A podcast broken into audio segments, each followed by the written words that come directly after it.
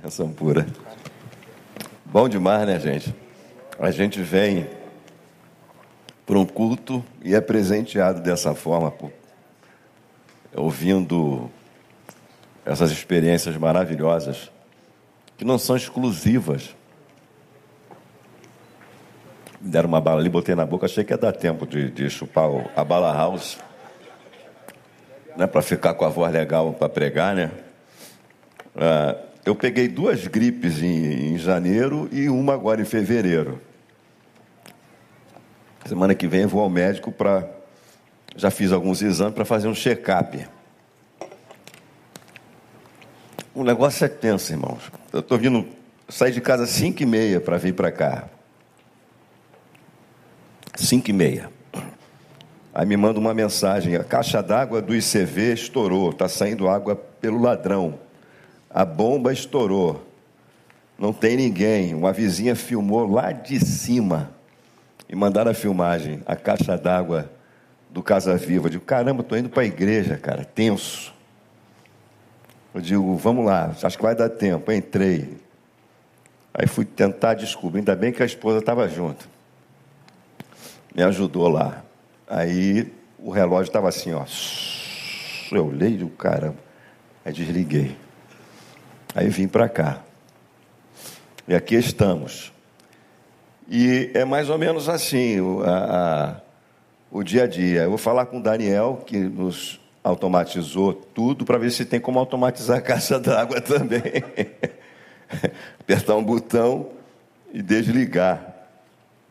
Bem, a, no dia 13 de fevereiro, eu eu preguei aqui sobre em busca da zona de conforto, o que nos move.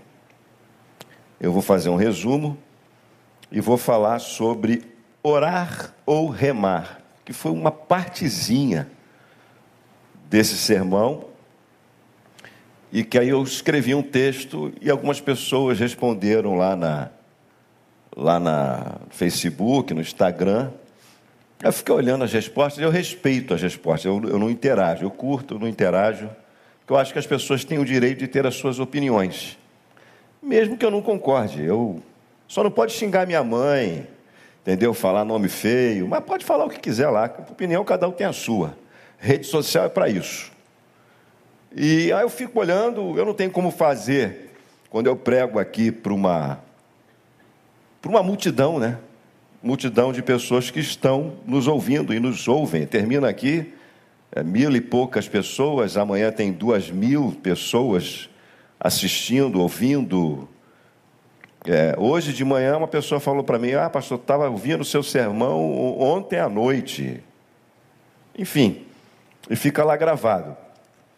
E passa por essas experiências que a gente vai tendo com Deus, né? Ao longo do caminho.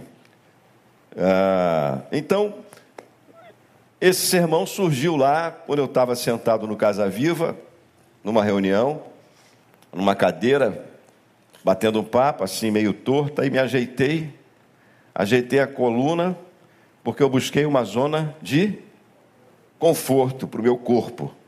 E aí, no meio da reunião, alguém falou alguma coisa, um monte de problema, situação e tal. Aí eu olhei para o Nilton, que é o gestor, e disse: é, são é, os desconfortos que nos movem. Você viu o que eu acabei de fazer agora? Ele citou isso recentemente de novo lá em nossa reunião.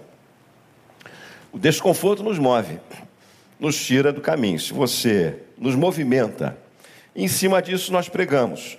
É assim desde o dia que nós nascemos, estamos lá, bem pequenininho, dentro do útero materno, tranquilo, calmo, vamos crescendo, o espaço vai ficando apertado, né? aquela barriga da mãe vai ficando esticada, e quando fica bastante desconfortável, a criança tem que nascer, tem que sair.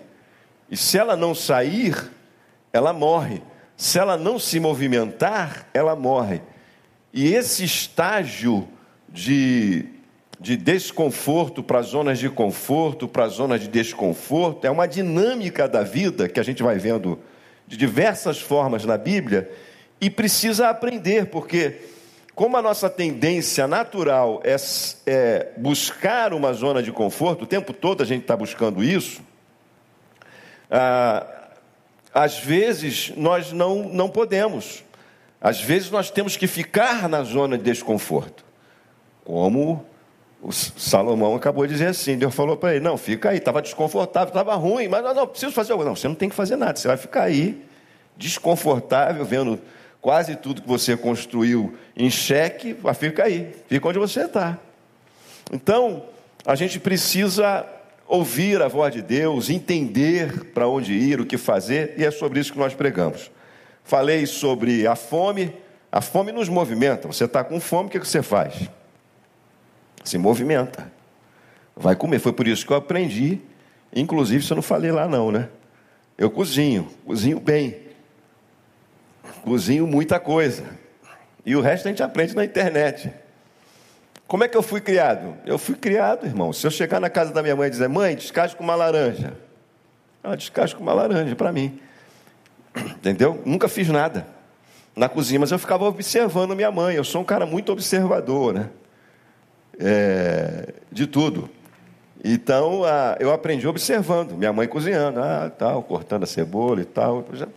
Vai vendo aquilo ali e vai aprendendo por observação. Você Aprende o tempo que você não tem nada para fazer, aproveita o tempo que você não tem nada para fazer e aprende alguma coisa, olhando tudo que está à tua volta. Vai aprender muita coisa. Olha só, eu quando dentro, do ônibus, não contei isso não. Quando dentro do ônibus, eu paro ali, eu fico observando, eu observo as pessoas. Eu observo quantas pessoas estão dormindo, eu digo, nossa, como as pessoas estão cansadas. Observo, por exemplo, perceba, ninguém senta perto de ninguém, todo mundo senta isolado. Porque ninguém vai sentar perto de um desconhecido. Eu observo.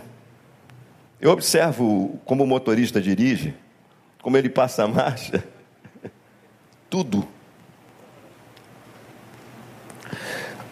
Então, nós dissemos que os desconfortos nos movem, e foi assim, por exemplo, com a vida é, de José. José jamais deixaria a sua família jamais iria morar sozinho, filho mais novo, queridinho do papai, ganhou capa, ganhou, entendeu?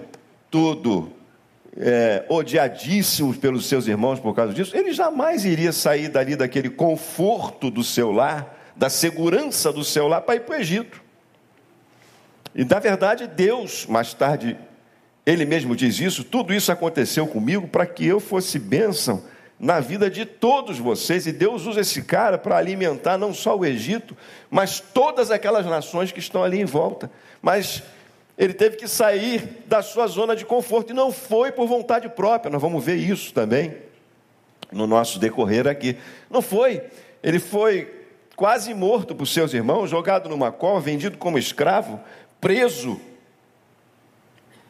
Enfrentou uma prisão, eu até brinquei aqui, porque a pena seria de, para, um adultério né, com a esposa de Potifar, seria a morte, mas alguma coisa na cabeça de Potifar dizia que poderia ser que José fosse inocente, você entendeu, né? Alguma coisa na cabeça. E aí ele foi só jogado na prisão. Então, ele vai para o Egito e o, seus pais vão para o Egito para procurar comida, se movem porque estão com fome.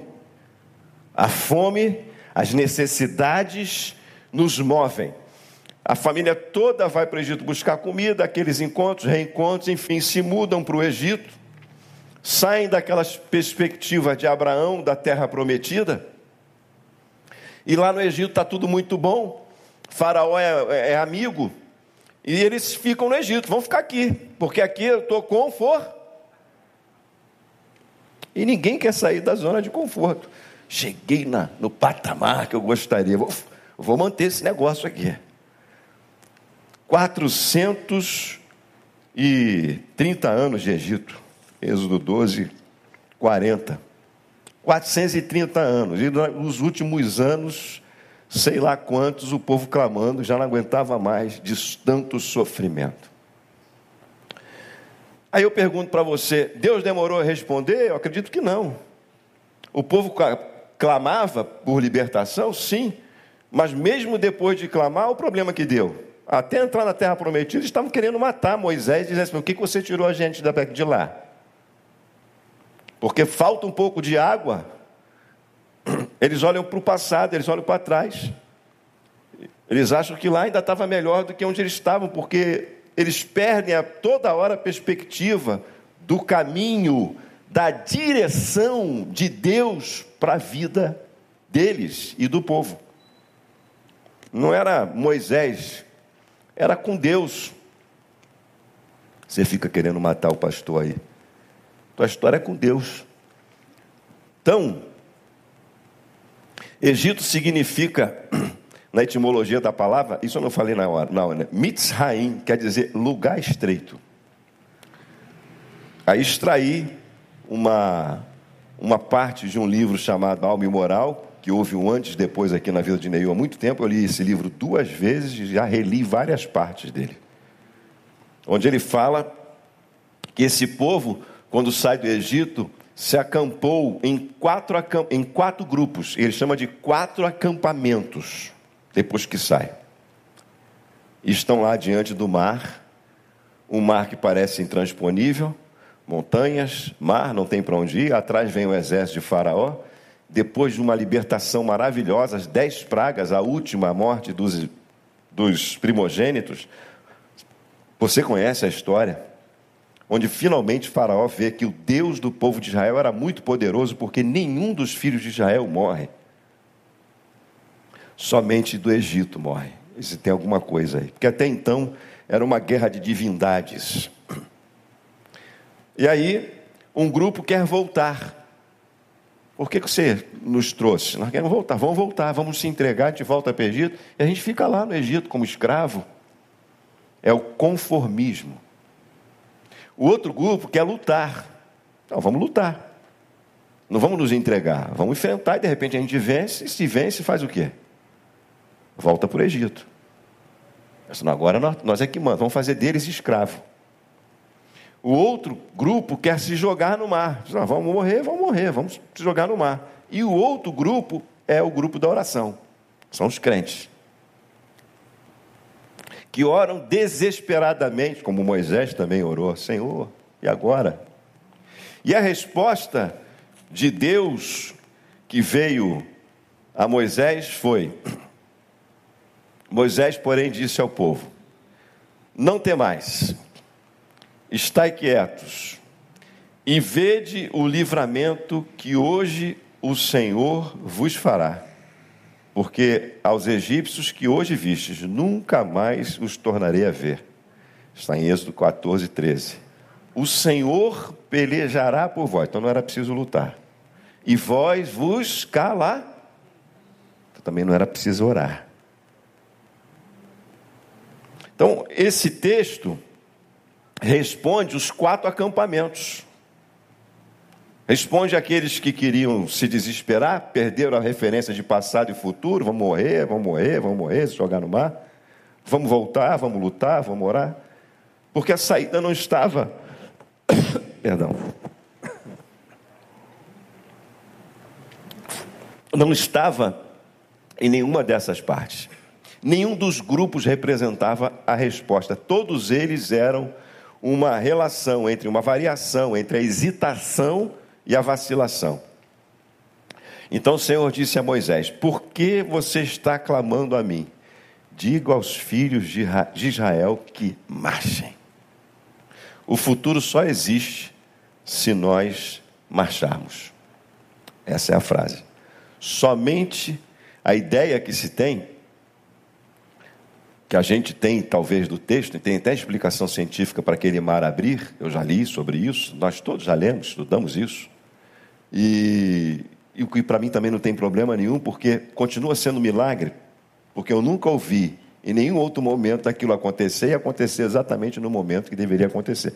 Mas tem esse pessoal que fica perdendo tempo tentando mostrar que, que nem tudo na Bíblia é milagre mesmo, e para mim está perdendo seu tempo. Porque se aconteceu, se tem como comprovar cientificamente, sem problema nenhum. Mas se aconteceu no momento que o povo precisava, então é Deus o tempo todo. Você entendeu isso?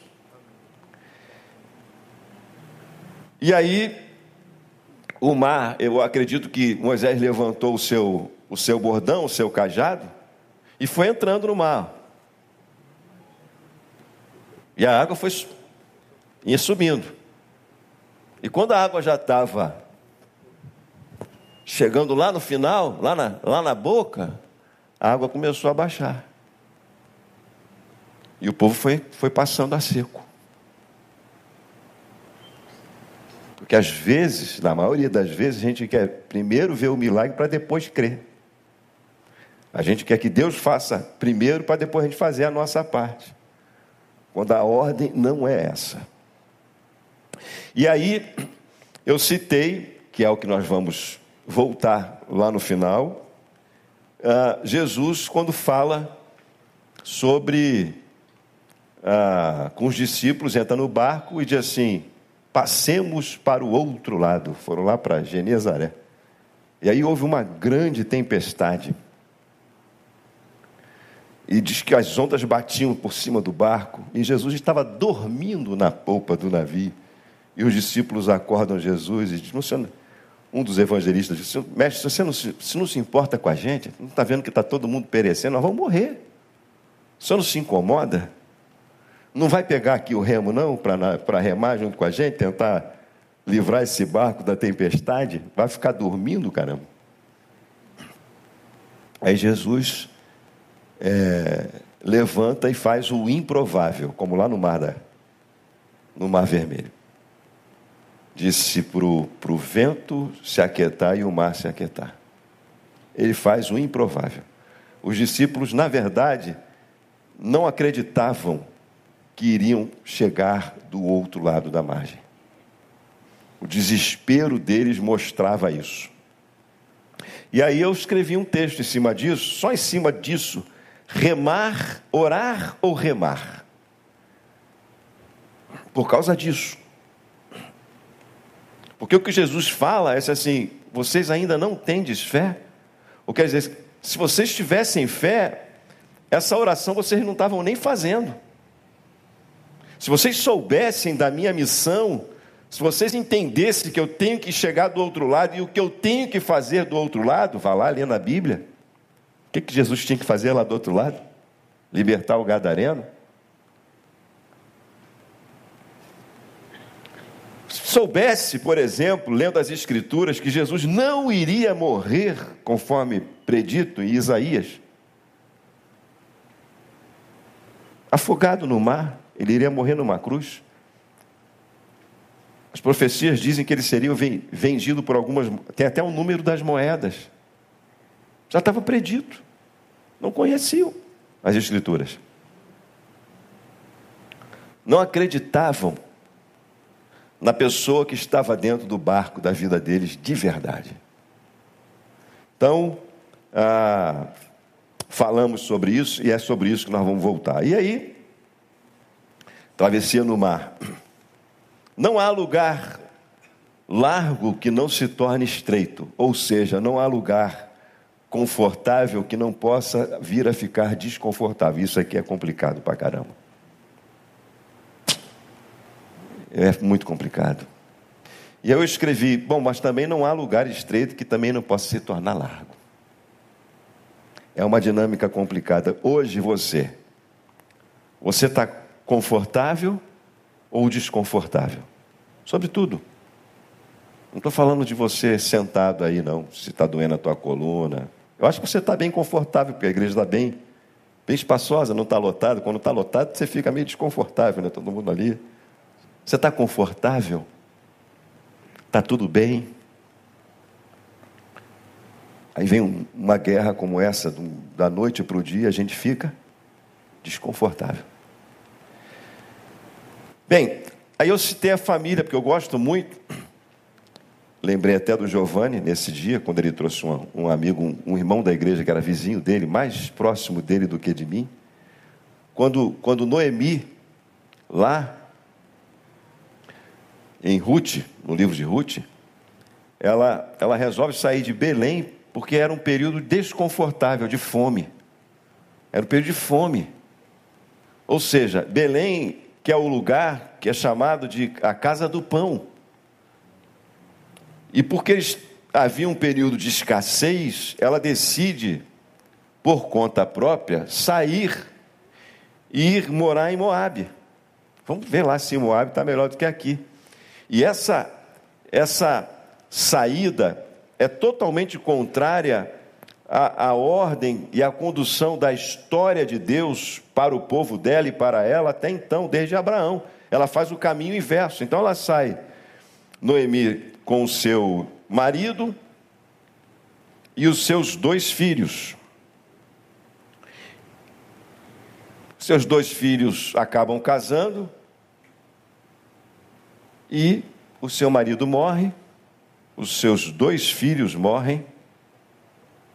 Ela fica sozinha, diz para suas noras: Olha, vocês podem voltar aí, voltar para onde vocês, porque eu não tenho perspectiva.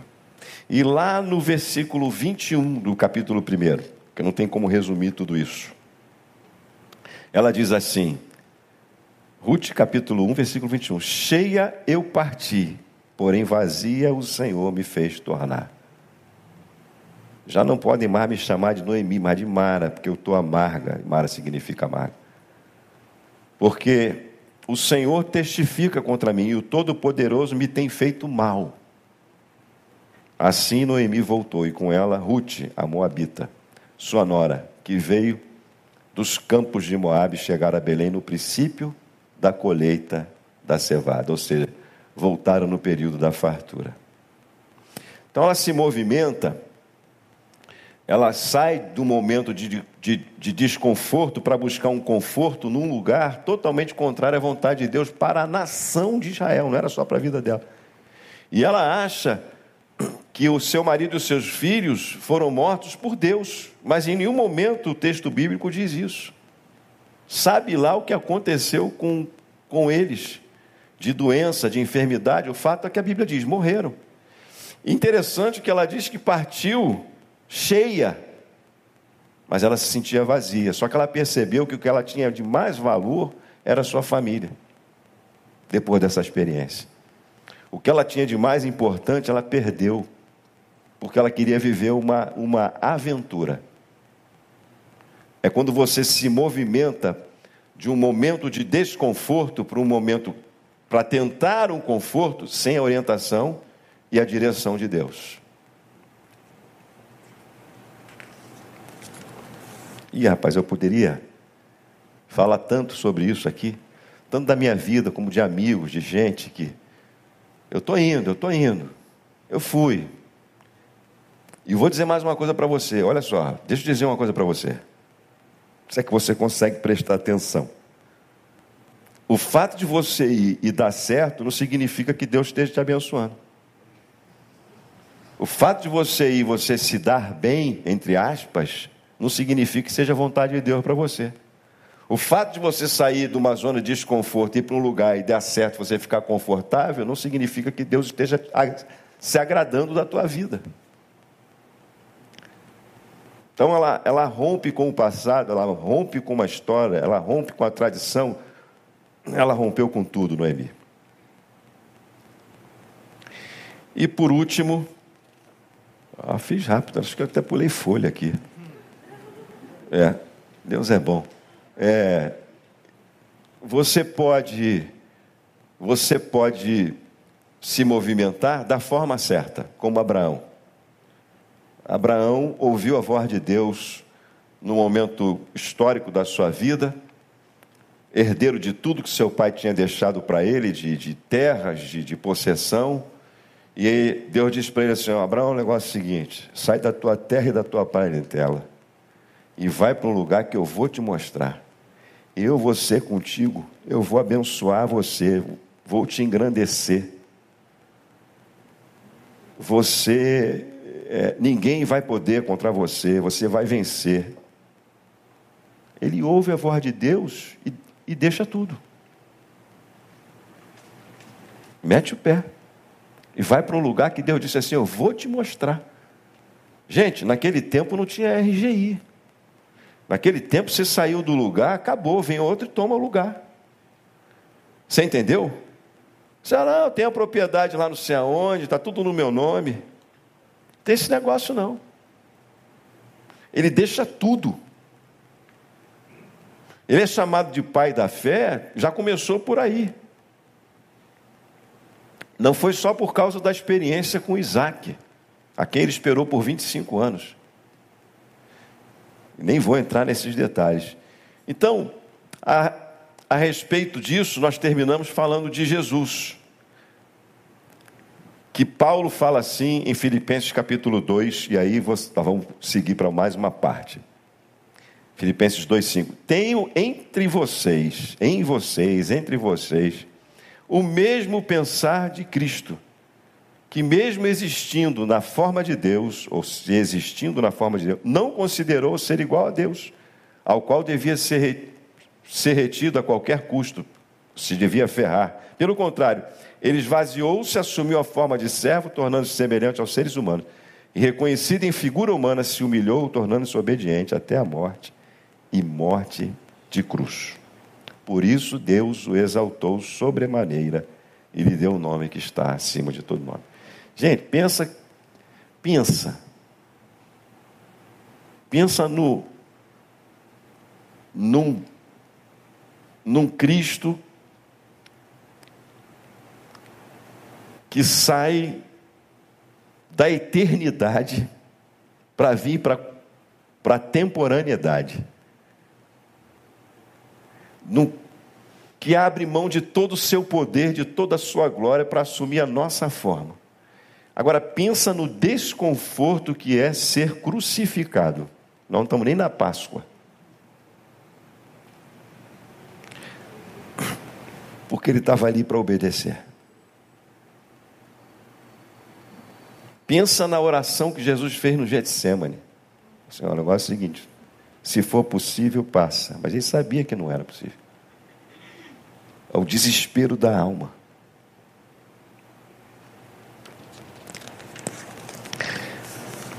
Por isso nós falamos. Aí eu escrevi aquele textozinho, só fazendo um recorte: orar ou remar. E claro que eu já li 1 Tessalonicenses 5,17, orar sem cessar. E ali eu escrevi, falando de Jesus atravessando o, o mar da Galileia, que para mim a expectativa de Jesus é que os discípulos remem, não orem. Porque parar para orar é parar de remar. Parar para orar é buscar uma solução e uma possibilidade da qual Jesus não está contando para aquele momento. Parar para orar é você não querer usar, desistir de usar o esforço que está em suas mãos para solucionar o problema, que é remar. Então, o que, que, é mais confortável naquele momento? Orar ou remar? Orar, né? Ô Senhor, resolve aí para mim. Mas a ordem de Jesus era remar, era passar para o outro lado. Essa era a ordem de Jesus. A ordem do Jesus Filho de Deus, do Todo-Poderoso, daquele que disse: Quem é esse que até o mar e o vento lhe obedece? A ordem era remar, não é orar. Só que nós, nós não sabemos direito nem o que é oração. Vamos conversar um pouquinho rápido, um pouquinho só sobre isso. Nós não sabemos.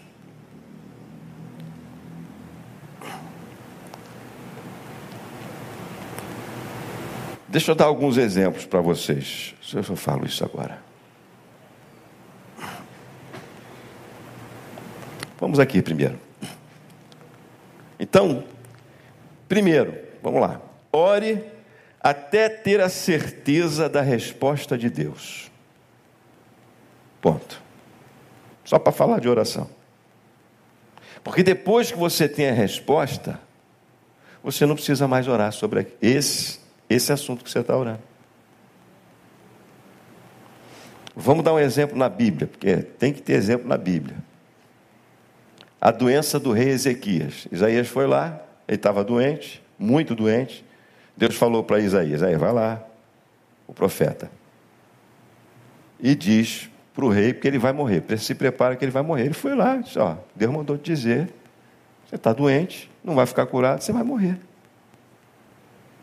se prepara aí, arruma a tua casa, bota tudo em ordem, que você vai morrer.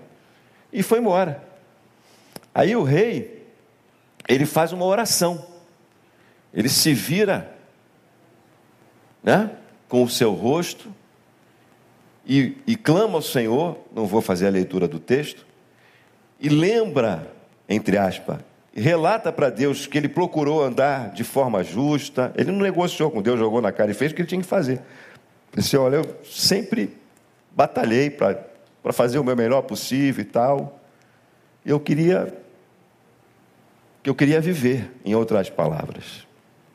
Diz o texto que quando Isaías estava ainda lá no pátio do palácio, Deus falou para ele: volta, volta e diz que eu ouvi a oração e que ele vai viver por mais 15 anos. E Deus disse assim: Eu vou mandar um sinal, eu vou, eu vou parar o tempo, eu vou parar o, o sol, a lua, a terra, enfim. E já tem explicação científica para isso também, tá? Já lá na internet, já li há muitos anos, eu li de novo.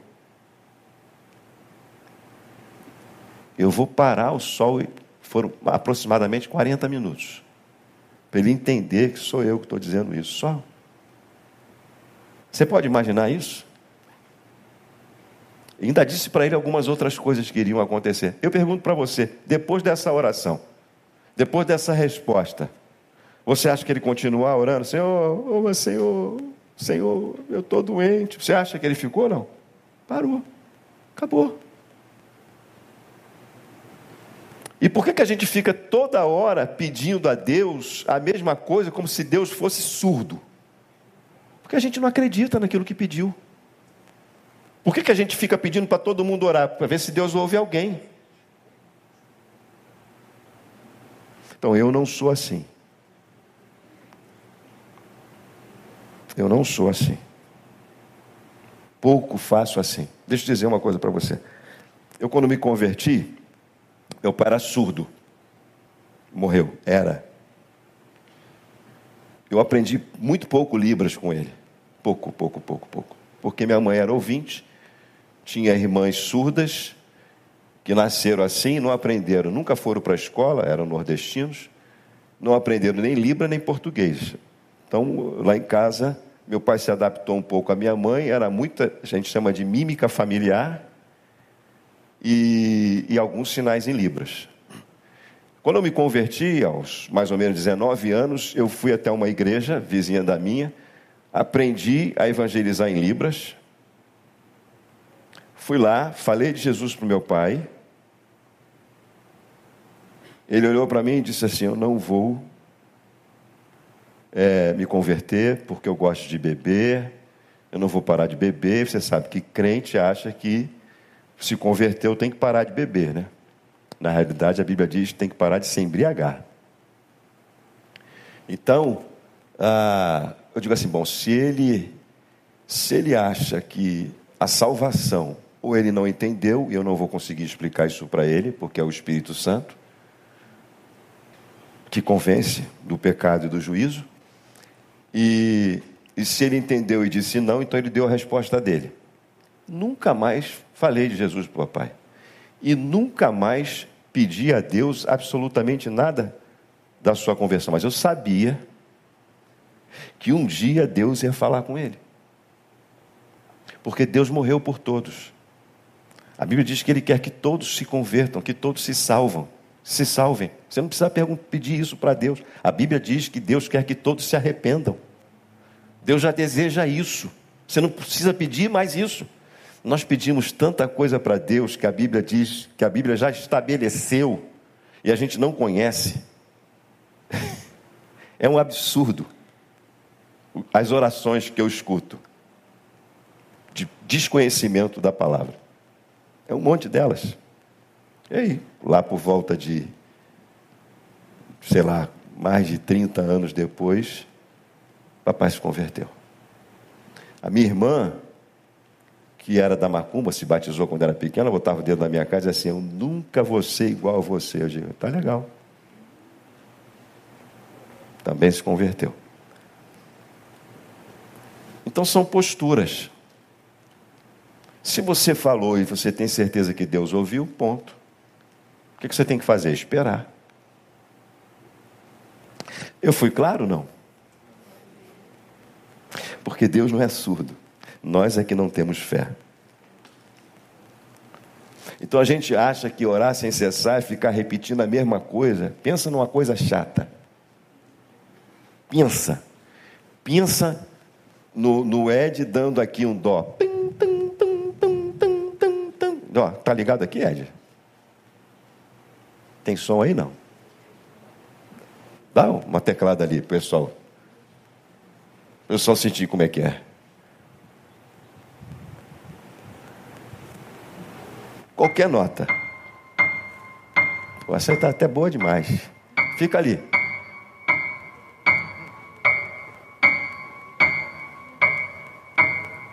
Pensa. Oh, aí tu já, aí tu já fez canção. Pensa nisso. Você toda hora falando a mesma coisa. Ninguém aguenta, filho. Só Deus para te aguentar. Você entende isso? Você pode até, Deus compreendendo a incredulidade do homem, ele já, já deu a resposta, ainda deu um sinal. Pode até pedir um sinal para Deus, Senhor. Dá uma confirmada aí. Sabe como é que é meu coração? Tão pequeno, Deus vai falar contigo. Deus deu a resposta e o sinal. E por aí vai. Ana, quando pede a Deus e já pode ficar aí mesmo. Ana, quando pede a Deus o, o, um filho, Samuel olha, acha que ela está embriagada, e olha para ela e diz: Ah, era isso? Diz, Não, você pode ir tranquila. Deus já te ouviu. Ele já ouviu o teu clamor, vai dar tudo certo. Ela levanta dali, enxuga as lágrimas, vai comer feliz, contente, porque ela acredita que aquilo que foi dito vai acontecer. Eu pergunto, ela continuou choramingando? Porque ela queria um filho? Não, ela parou. Mas ela parou porque o filho dela nasceu? Estava na mão dela? Ela disse não, porque ela teve a resposta. Então não se ora mais por aquilo que Deus respondeu. O que, que nos falta? O que mais nos falta é ouvir a Deus. Mas nós vivemos um tempo que você escolhe o que você quer ouvir. Nós ouvimos, nós, nós vivemos um tempo de, de, de de, de mercado, de consumo. Porque você sabe o que você quer ouvir, é confortável para você. É bom para mim ouvir Fulano, Ciclano, Beltrano. É bom para mim ouvir o pastor Neil, é muito confortável, vou dizer para você. Semana que vem ele está aqui. Graças a Deus. Estou ali sentado, ouvindo. Você entendeu? Eu não tenho ansiedade nenhuma para pregar, para falar, nem para estar no lugar de ninguém, porque eu sei do meu lugar.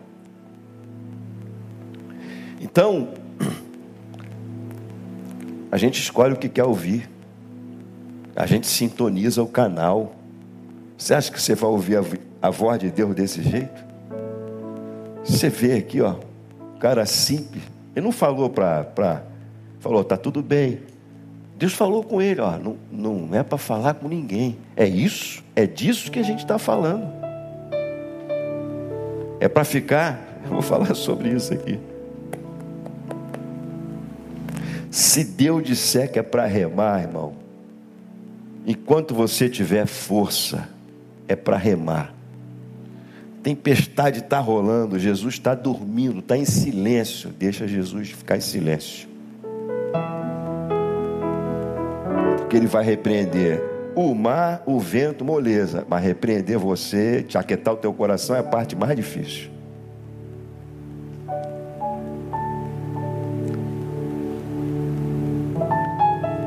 Jonas viveu uma tempestade porque ele saiu na direção contrária que Deus mandou para ele e estava todo mundo morrendo lá.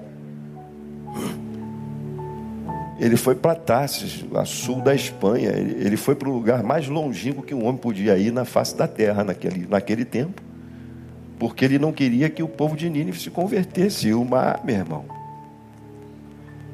mar revoltado. Por quê? O mar revoltado porque você está caminhando diferente daquilo que Deus já falou para você. Deus disse assim, Jonas, vai para Nínive. Não, vai para Nínive. Não, eu vou, eu vou não vou, vou para Tarsis.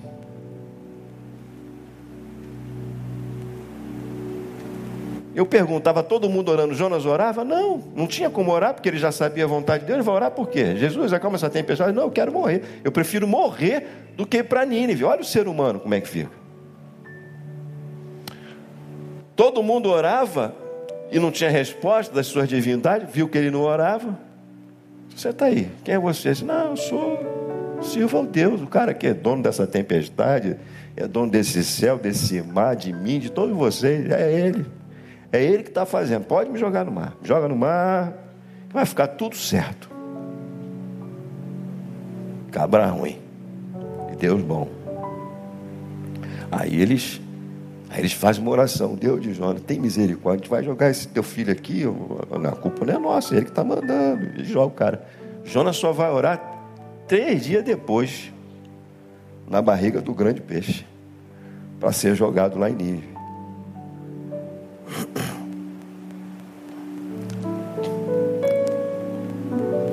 Parte mais difícil e a maior, uma das maiores lições da travessia de Jesus no mar, em Marcos capítulo 4, e Lucas também fala, e Mateus, é, é descansar. A lição, a maior lição de Jesus nessa travessia é aprender a descansar. Gente, falar em descanso aqui hoje é até tranquilo. Eu estava olhando lá um prédio na Ucrânia, prédio lindo, né? detonado assim no meio, uma, um míssil, alguma coisa, todo destruído. Eu estava lendo testemunhos de pessoas que estão lá orando e, e, e clamando a Deus. E, e um cara só agradecendo a Deus porque ele está debaixo de um, de um prédio, num, num daqueles bunkers. Ele disse assim: Que bom que Deus não me permitiu sair daqui, porque eu consegui tirar um, sinal que estava aqui infiltrado para bombardear esse prédio. Muita gente ia morrer e eu agradeço por estar aqui. Um missionário lá. Agradeço por estar aqui no meio daquele tiroteio, daquela coisa, daquela tempestade turbulenta. Então o barco o barco de Jesus não podia afundar. O barco de Paulo, a caminho de Roma, na Itália, esse afundou, quebrou, se despedaçou. Eu quero ler com você dois versículos de um capítulo de Atos 27, para você ver como é que é o negócio da zona de conforto. Do, nós estamos falando de zona de conforto, remar Orar ou remar. Olha lá. É, Atos 27, 12. Está aí não, o painel. Painel hoje, não sei. Será que tem ninguém lá também? Aí acho que agora apareceu. E como aquele porto não era. Vamos lá de novo? E como aquele porto não era? Para invernar, eles saíram. Mas Paulo, deixa aí, tá bom. Paulo disse assim: ó, gente, o negócio é o seguinte. O tempo está virando. Pessoal do painel lá fazendo sinal. Obrigado, hein, pessoal. O tempo está virando. Não é bom a gente ficar, mas o mestre do navio lá deu, deu atenção para mais dois lá. O cara que conduzia o barco, está lá escrito lá. Não ouviu Paulo e saiu. E, porra, onda contrária. E não conseguia, não conseguia e você vai lendo a história e eles vão jogando coisa, vão jogando, daqui a pouco eles começam a tirar parte do navio, jogar para fora. E aí, lá no versículo 21, o que acontece? Hoje nós vamos ler a Bíblia. Olha o que acontece lá no 21. E assim, não tem um pouco antes, não tem não? Vocês evitariam, havendo já muito que se não comia, então Paulo, pondo-se em pé no meio deles, disse: Pode ir lá. Fora, fora, na verdade, razoável, varões, ter me ouvido a mim e não partir de Creta? Se vocês não me deram ouvido, eu disse para vocês. E assim evitariam este incômodo e esta perdição. Não estava confortável, achavam que não iam ficar confortável, saíram e aquilo, aquilo que era aparentemente ruim, ficou pior ainda. Mas a beleza desse texto, a beleza disso aí, é que Deus diz assim, ó, Paulo diz assim, olha, Deus falou comigo, o anjo de Deus apareceu. E disse assim: o navio realmente vai se perder, mas todos seremos salvos. Ninguém vai perecer. Eram 276 pessoas naquele navio. É só não sair do navio, porque Deus já falou comigo. Depois que Deus falou, Paulo ficou orando, pedindo a Deus: Senhor, não, Senhor, o que, que vai ser de nós? Não, ele já falou. Senhor, acalma essa tempestade. Não, vamos continuar enfrentando a tempestade. Porque ouviram a voz de Deus. Deus usou um anjo. Eu já citei aqui né, a, biografia de Hudson Taylor, que foi para a China em 1854. Eu li essa biografia há muitos anos e uma parte me chamou a atenção. Li uma dessas biografias. Ele é um médico, se forma e, e vai servir como missionário na China. Viveu como chinês lá. E diz o texto, ele saiu por volta de, de, de setembro, chegou em, em março na China, que houve uma grande tempestade no meio do caminho, no, no navio. E que alguém olhou para ele e ele estava lá, tranquilo, sem cara de desespero, perguntou para ele: Você não está preocupado da gente morrer, do navio afundar? Olha só essa tempestade. Ele: Não. Mas por quê? Digo, olha, eu não sei o que, que vai acontecer, nem com o navio, nem com vocês. Eu só sei de uma coisa. É emocionante o negócio.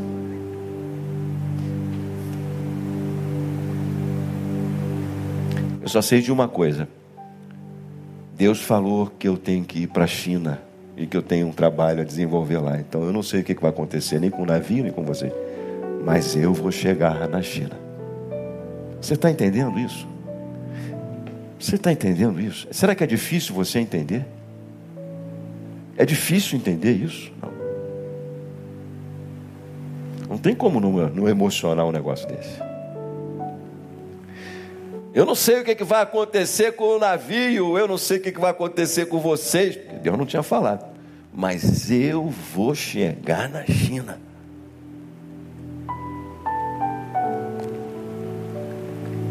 O mais difícil é, é o tempo do silêncio, é você se aquietar. Porque a voz de Deus vem para isso. Aquietai-vos e sabei que eu sou Deus. Salmo 46, 10. Bom é ter esperança, Lamentações 3,26, e aguardar em silêncio a salvação do Senhor. Isso é fé. vou terminar. Beleza. Eu acho que vou terminar. Lá em, em, em Efésios capítulo 6, a gente tem a armadura de Deus. A oração é uma das armas. E você só sabe é ficar repetindo oração, oração, oração. A maioria das nossas orações é pedindo a Deus alguma coisa. A maioria das orações é pedindo a Deus. Oh, no máximo, obrigado por esse dia. Obrigado pela comida. É tudo piloto automático.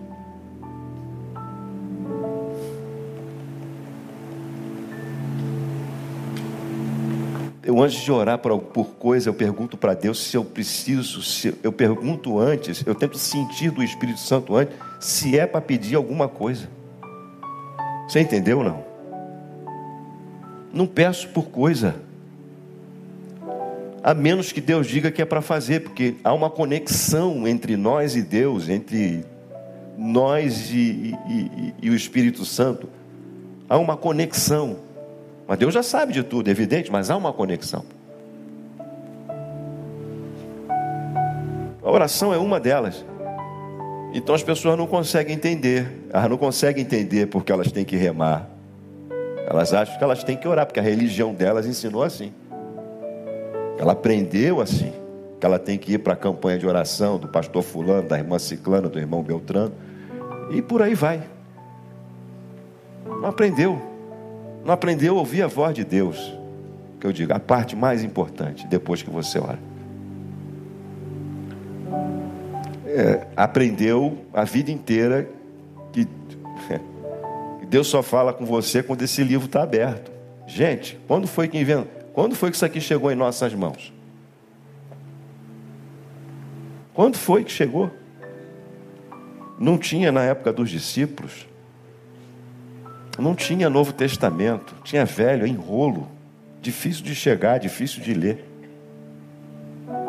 É a parte mais importante.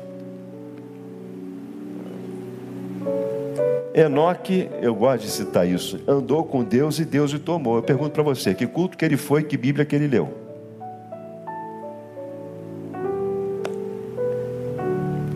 O cara era tão colado com Deus, tão colado com Deus, que eu disse assim, cara, não tem como, eu vou te levar, vamos embora. Não dá nem para você ficar mais aqui.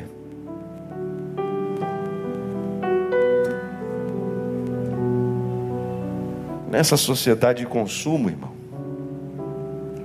tem não. Quando você estiver escolhendo, escolhendo o que você quer ouvir, escolhendo a forma como Deus vai falar com você, aí vai ficar complicado. Eu acho que que muita gente vai ter que se converter de novo, nem é nem de novo, é de verdade mesmo.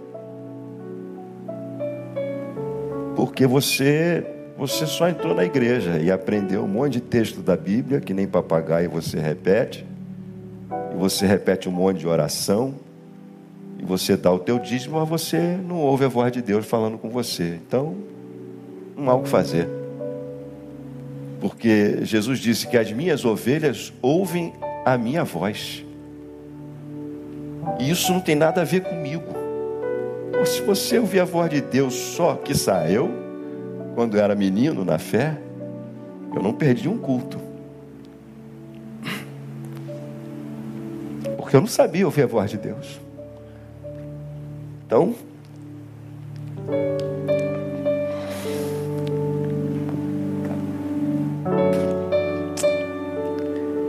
pessoal fala, pô, pastor, só vai para o púlpito, senhor chora? Não tem como, né, cara? O que você quer que eu faça? Aí eu digo, pô, se Deus vai falar com, através do pastor, falou, eu quero, eu quero ouvir a voz, senhor, estou aqui sentado, ó, ligadinho, eu prestava atenção em tudo, que no meio daquele monte de palavra, alguma coisa de Deus podia ser para mim. Aí eu, tum, ó, isso foi comigo.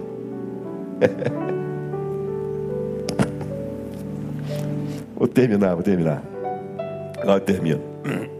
Eu não gosto nem de fazer isso aqui para não dar, para não perder tempo. Mas eu estou com tosse. Dizer para você, dizer uma experiência. Vou terminar aqui com o pessoal de Libras aqui. Eu, eu, eu cheguei aqui em 2010 na igreja. Se você não me conhece, meu nome é Lindoval, tá? Eu, eu vim para ser administrador de Betânia. Eu não vou contar isso de novo, né? Deus falou comigo três vezes que eu ia vir para cá, tá? Antes de eu vir para cá. É muito legal. Você sair. Eu, eu fui para o sul, falei para minha mulher, nós vamos sair do Rio de Janeiro. Só não sabia que era para o sul. Você está de brincadeira, de vamos. Ela não queria ir. Eu disse para ela: se você, se Deus fizer isso e isso, você vai acreditar, ela voa. Então tá. Aí Deus tra trabalhou ela. E nós fomos. Quando eu voltei, Deus falou comigo três vezes. Quando eu fiquei sentado ali no banco, eu falei assim, meu Deus, porque eu lá eu pregava todo dia, né, toda hora. Eu ainda prego. Prego para um, para dois, para três que estão andando comigo pelo caminho. Tem o mesmo valor. Aí eu estava ali sentado, vendo o pessoal de Libras aqui. Aí eu disse, caramba, meu pai é surdo, nunca aprendi Libras direito, por um problema familiar. E eu ficava olhando aqui, o pessoal falava Libras muito melhor do que eu. Eu digo, caramba, aquilo lá. E aí meu sinal já estava misturado, porque tem sinal. Minha mãe, era, minha mãe era uma lagoana de Paulista, então eu aprendi sinais que já eram de. Aprendi mímica, aprendi sinais de São Paulo. Fui para o sul, fiz outro curso de Libra, aprendi sinal no Rio Grande do Sul, que é o mais diferente de todos, porque é de outra origem, não me lembro agora. Enfim. Aí eu olhava lá e dizia assim, mas não tem nada a ver com isso. Deus nunca me chamou para trabalhar, para pregar para os surdos. Eu estou lá sentado. Olhando os meninos aqui, ponto final. Aí um dia eu saí daqui numa quarta-feira, fui na PIB de Irajá, onde eu me converti, me batizei, casei. Vou lá ver os irmãos, estava aqui já há um ano e pouco, e algum tempo lá sem, sem, sem ir lá ver os irmãos. Quarta-feira, Denilson ia pregar, pastor eu não estava aqui. Eu digo, vou lá. Cheguei lá, sentei, o pastor, um culto aquele batista de uma hora e pouquinho, estava pregando em Romanos capítulo 8, não me lembro mais o sermão, algumas ilustrações, e no meio do sermão ele diz assim: olha só como é que Deus usa a palavra. Porque eu quero lembrar agora Geraldo Vandré, já contei isso aqui uma vez. Quem sabe faz a hora.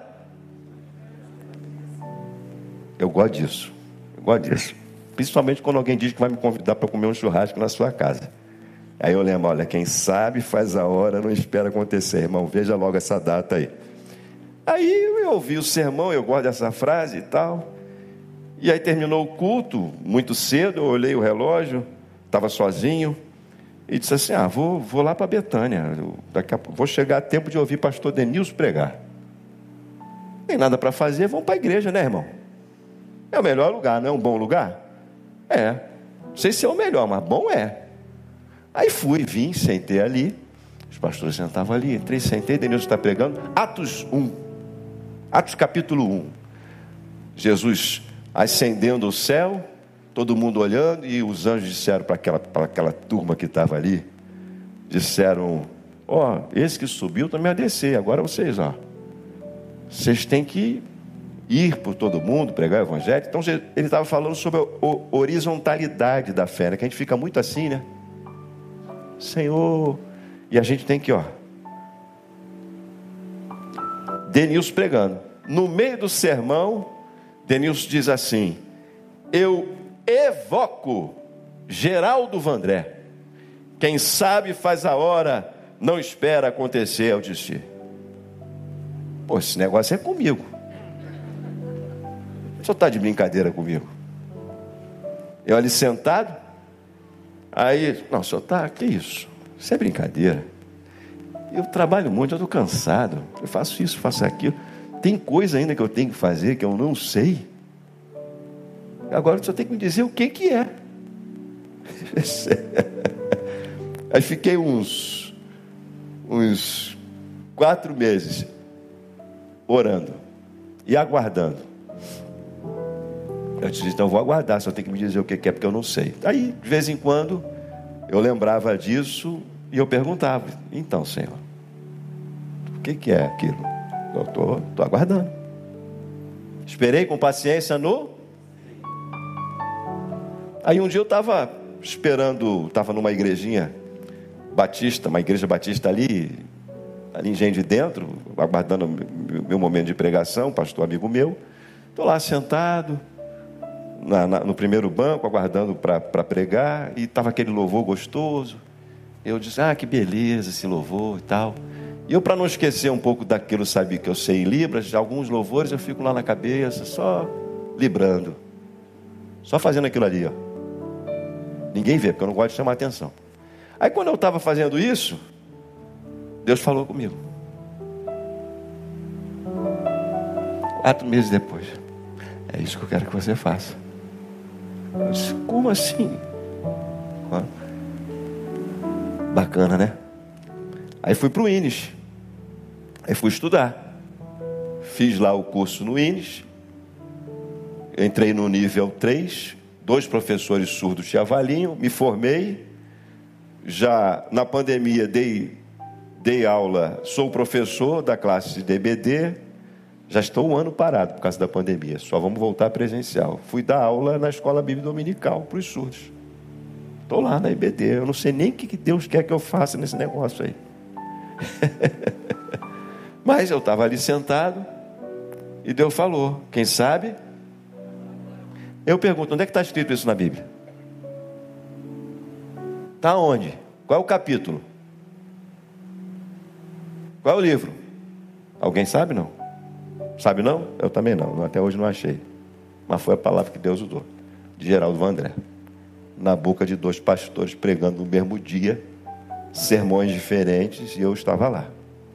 Simplesmente eu estava lá. É assim que Deus faz. Então eu poderia. Eu poderia, talvez um outro dia, falar só sobre experiências de como Deus fala. Eu nunca ouvi a voz de Deus audivelmente. Tipo assim, Lindoval. Tô. Mas por que a gente acha que é assim, né? Não pode ser Lindoval. Lindinho. Sou eu. A gente acha que tem que ser assim, oh, Lindoval. Tô aqui. Tô te vendo. é. é isso, gente. Eu, eu, eu escrevi mais um textozinho que vou postar esses dias. Se você olhar lá, orar ou remar, agora você já sabe. Quando for para remar, irmão, tá ruim, tá desconfortável, reme. Se Jesus estiver calado, reme. Se ele falar, pode parar de orar, pode parar de pedir. Se ele falou antes, não precisa orar. Só precisa fazer o que ele mandou fazer, seguir. É simples assim. Sabe quem ia pregar hoje à noite? Não era eu. Era outro pastor. Sexta-feira eu quebrei esse dente aqui, ó, no talo. Feriadão. Meus dois dentistas mais conhecidos viajando, o desespero. Aí eu abri aquele, eu tenho, a gente tem um plano dental, né, um planozinho lá que só faz o básico, né? Aí abri aquele negócio lá. Aí eu oro. Digo, Deus, mostra para mim. É assim mesmo que eu faço. Tem esses nomes todos aqui. Mostra para mim. Quem é que pode me ajudar?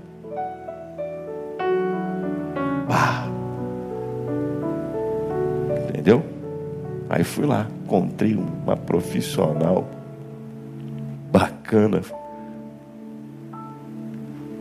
top. Me atendeu e, e, e resolveu o meu problema. Por enquanto. Parte dele. Já está dando para pregar.